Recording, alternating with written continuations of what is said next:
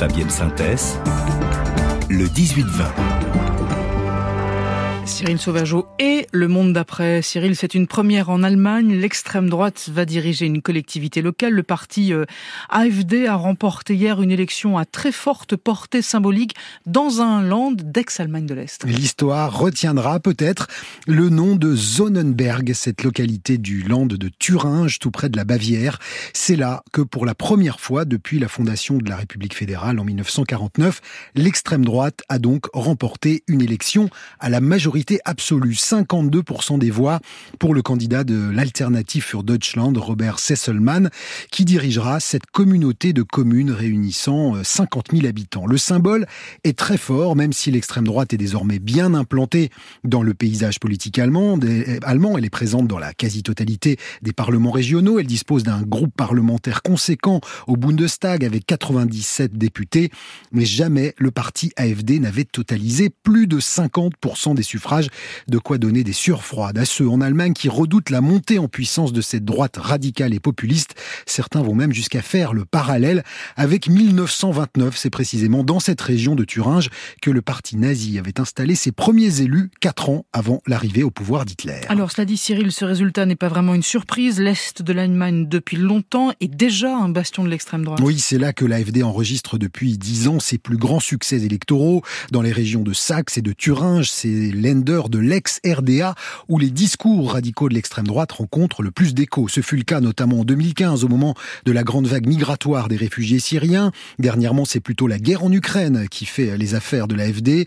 La proximité historique et idéologique avec la Russie est ici plus prononcée qu'ailleurs en Allemagne, d'où le succès de ce parti qui réclame la fin des sanctions contre Moscou et veut imposer à Kiev des négociations de paix. Plus globalement, l'AFD prospère sur le rejet du système et des partis établis pendant le Covid, ses dirigeants étaient en première ligne pour dénoncer les restrictions, quitte à verser dans le complotisme anti-vax. Et en ce moment, la cible, eh bien, c'est plutôt le gouvernement au pouvoir. À Berlin, cette coalition à trois qui réunit les sociaux-démocrates, les libéraux et les écologistes. L'écologie qui est euh, en train de devenir un thème de prédilection pour l'extrême droite, et ça, c'est nouveau. Mais oui, depuis que les Verts ont imposé leur thématique dans le débat en Allemagne, le clivage est de plus en plus profond et marqué entre d'un côté ceux qui veulent voir le pays accélérer sa transition, remplir ses objectifs climatiques, et de l'autre ceux qui dénoncent une écologie punitive et trop idéologique.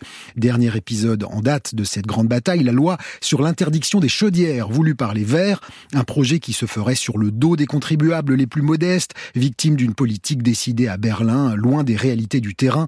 C'est en tout cas la ligne défendue par ce parti, l'AFD, qui profite grandement, il faut le dire, des atermoiements d'une coalition en crise permanente et qui fait les frais d'un certain manque de leadership de la part du chancelier Olaf Scholz. Il est d'ailleurs intéressant d'observer que le vainqueur de l'élection d'hier à Sonnenberg, Robert Sesselmann, a axé toute sa campagne sur les sujets nationaux, pardon, même si ça ne faisait pas du tout partie des, compétences du poste local qu'il briguait. Et puis, euh, Cyril, l'AFD n'a pas l'intention évidemment de s'arrêter en si bon chemin. Elle ambitionne maintenant de gouverner des régions et peut-être même un jour l'État fédéral. Prochain objectif, les élections régionales dans trois lenders de l'Est en 2024. La Thuringe, la Saxe et le Brandebourg. L'AFD pourrait se retrouver en tête par mais de là à former des alliances nécessaires pour gouverner, c'est une autre histoire. Le système électoral allemand est ainsi fait que les partis doivent bâtir des coalitions. Or, personne ne veut gouverner avec l'AFD. C'était vrai hier et c'est encore vrai aujourd'hui. La digue républicaine tient toujours et même si partout en Europe les alliances droite et extrême droite se multiplient,